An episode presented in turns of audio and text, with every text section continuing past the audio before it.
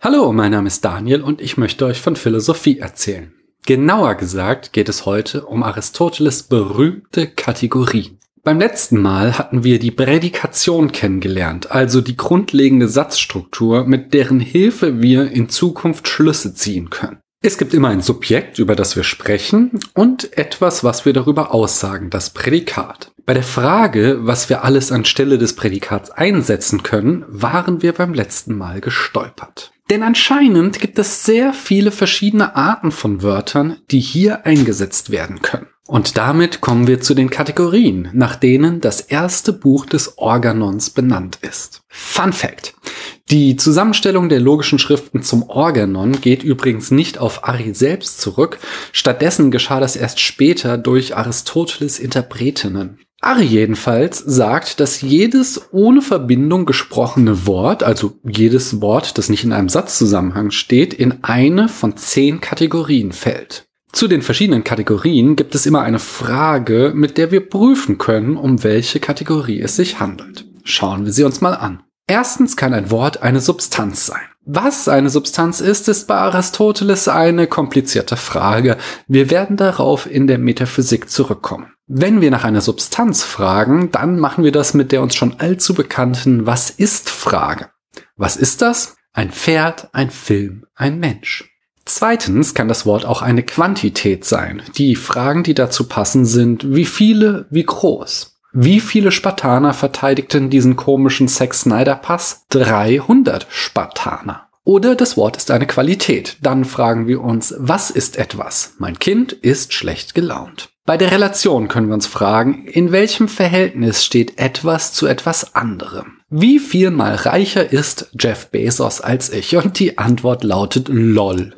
Der Ort ist die nächste Kategorie. Die Frage lautet natürlich, wo ist sie? Sie ist im Impfzentrum. Lecker Impfsaft abholen. Natürlich gibt es auch die Kategorie der Zeit. Wann ist etwas? Wir befinden uns im Jahre 50 vor Christus. Ganz Gallien ist von den Römern besetzt. Ganz Gallien? Nein. Dann findet Ari noch die Kategorie der Lage. Die Frage dazu ist wenig originell. In welcher Lage oder Position befindet sich etwas? Es sitzt oder liegt. Ich würde jetzt auch gerne liegen. Als nächstes haben wir das Haben was hat etwas oder was hat etwas an? Die AfD hat einen an der Waffel. Wobei das eher eine Qualität ist. Zwei Kategorien gibt es noch, dann habt ihr es geschafft. Zum einen die Kategorie des Tun. Was tut etwas? Es macht ein Video über Aristoteles. Und schließlich gibt es noch das Leiden. Das hat aber nichts mit dem zu tun, was den ProtagonistInnen in Tarantinos Filmen widerfährt. Oder vielleicht doch? Die Frage dazu lautet jedenfalls, was leidet etwas? Und die Antworten sind, es wird angezogen, es wird erschossen. Es geht also um Passivsätze. Seid ihr noch wach? Ich nur noch so gerade etwa. Aber an diese Liste schließen sich für mich mehrere Gedanken an. Zunächst ist sie sowas von typisch Ari, dass ich sie mit einem Stempel versehen möchte, mit einem dicken, fetten Aristoteles-Stempel. Denn es ist einerseits genial, sich mal hinzusetzen und zu überlegen, was ein Wort grundsätzlich bedeuten kann. Irgendjemand musste das machen und Aristoteles hat es getan. Also hoch die Tassen. Andererseits ist es in seiner Systematik auch unglaublich langweilig. So langweilig, wie mir all die Monate war, als ich hier in meiner Wohnung saß und auf meine Impfung warten musste. Und damit sind sie auch wieder typisch Aristoteles. Der Unterschied zwischen Platon und Aristoteles ist, dass der Ältere ein Künstler war, der Jüngere hingegen Handwerker. Bei Platon denke ich beim Lesen oft genial und beim Nachdenken anschließend kommen mir dann doch die Zweifel, ob das alles so sein kann. Aristoteles jagt mir hingegen eher selten metaphysische Schauer den Rücken runter, aber dafür macht er eben auch keine Fehler. Okay, das ist nicht ganz richtig, denn einen Fehler, so groß wie die Debatte um die geschmacklichen Qualitäten von Blumenkohl, sehe ich hier gleich. Wir waren ja von der Frage gestartet, was alles prädiziert werden kann. Doch dann machte Aristoteles eine harte Kurve und fragte, was ein ohne Verbindung gesprochenes Wort bedeuten kann. Ari sagt also, die Kategorien sind Wortkategorien. Aber wenn wir uns Antworten wie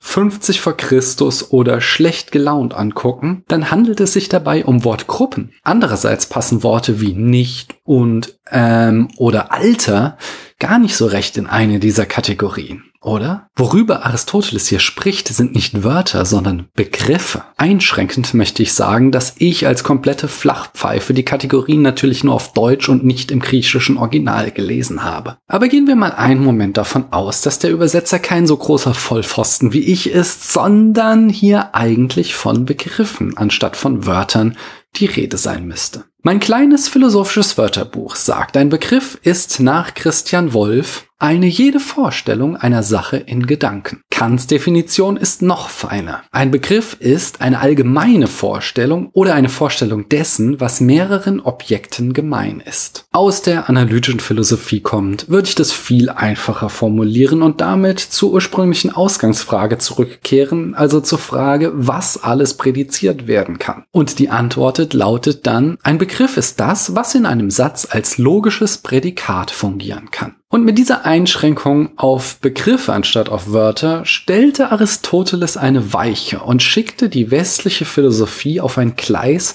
auf dem sie bis ins 20. Jahrhundert hinein blieb. Erst dann begannen so Menschen wie Wittgenstein, Austin oder Saussure darüber nachzudenken, ob es in unserer Sprache nicht noch mehr gibt als Begriffe, die in eine dieser zehn Kategorien passen. Aber das ist eine andere Geschichte und soll ein anderes Mal erzählt werden. Kehren wir zu Aristoteles zurück, denn uns geht es ja erst einmal um die Logik. Und für die haben wir jetzt fast unser gesamtes Besteck zusammen. Ein Satz, der sich mit logischen Mitteln untersuchen lässt, jedenfalls denen, die Aristoteles zur Verfügung standen, ist so aufgebaut. X ist Y, wobei X das Subjekt ist und Y das Prädikat. An der Stelle des Prädikats kann jetzt ein Begriff aus einer der zehn Kategorien stehen. Aber ein kleines und nicht ganz unwichtiges Detail fehlt uns noch. Denn worum geht es uns in der Logik? Ein kleiner Tipp, es geht uns nicht darum, wie sehr das Wahlprogramm der CDU noch im 20. Jahrhundert feststeckt. Wir könnten aber so manche Behauptung in diesem Wahlprogramm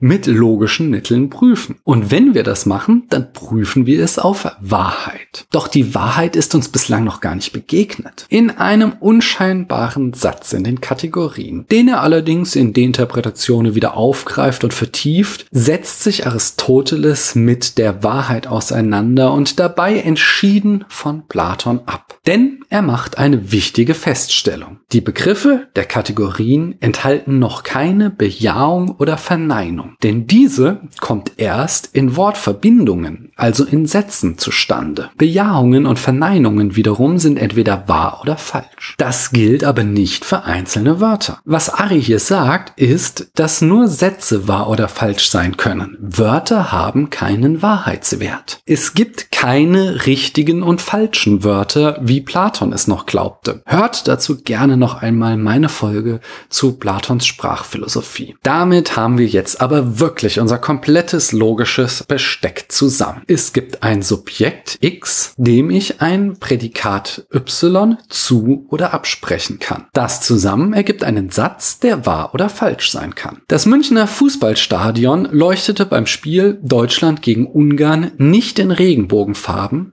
Dieser Satz ist wahr und die UEFA ein rückgratloser Haufen. Wir können den Satz zergliedern in X, das Münchner Fußballstadion. Y leuchtete beim Spiel Deutschland gegen Ungarn in Regenbogenfarben. Das Prädikat drückt übrigens eine Qualität aus. Und die Negation minus für nicht. Der gesamte Satz X minus Y ist wahr. Herzlichen Glückwunsch, wir haben unsere normale Sprache erfolgreich formalisiert und sind nun bereit für die formale Logik. Aber dafür raucht mir heute schon zu sehr der Kopf. Das machen wir beim übernächsten Mal. Denn nächstes Mal habe ich noch ein paar allgemeine semantische Überlegungen, die ich mit euch teilen möchte. Damit ihr beides nicht verpasst, abonniert ihr am besten gleich diesen Podcast. Ich danke euch, dass ihr mir eure Zeit geschenkt habt.